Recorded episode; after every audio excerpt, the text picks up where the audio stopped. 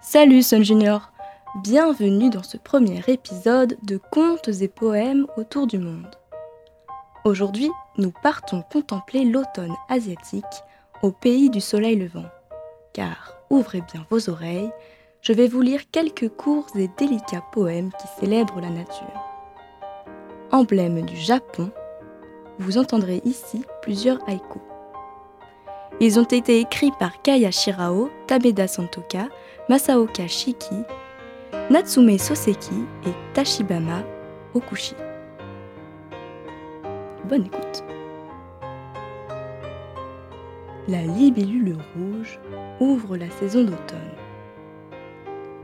Passant le portail, je suis un homme qui va dans le couchant d'automne.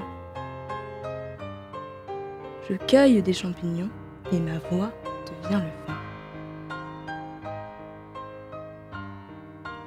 Sur la branche écorchée du couchant, un corbeau s'est perché.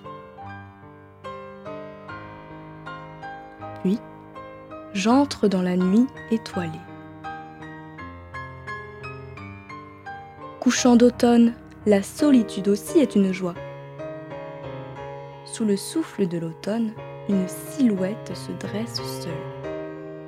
C'est la lune de ce soir. Cueillant des champignons, je lève la tête. La lune est sur la cime. Au fond de la brume, le bruit de l'eau, je pars à sa rencontre. Adieu. Au-delà du brouillard, un brouillard plus profond. Vers l'averse d'automne, j'ai longtemps fait cuire mes grains de riz. Pluie d'automne, les hortensias se décident pour le bleu.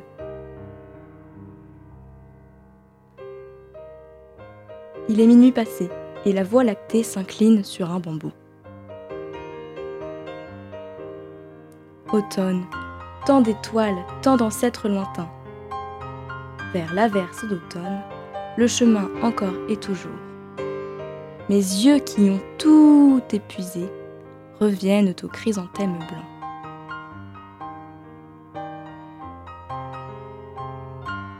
Et voilà, c'est la fin de la lecture de ces poèmes. Alors j'espère que ça vous a plu et que ça vous a donné envie d'aller à la cueillette aux champignons ou alors d'aller observer les étoiles. Et je me permettrai d'ajouter que si vous aimez les balades bucoliques comme celle que je viens de vous raconter, vous pouvez lire les rêveries du promeneur solitaire de notre ami Rousseau.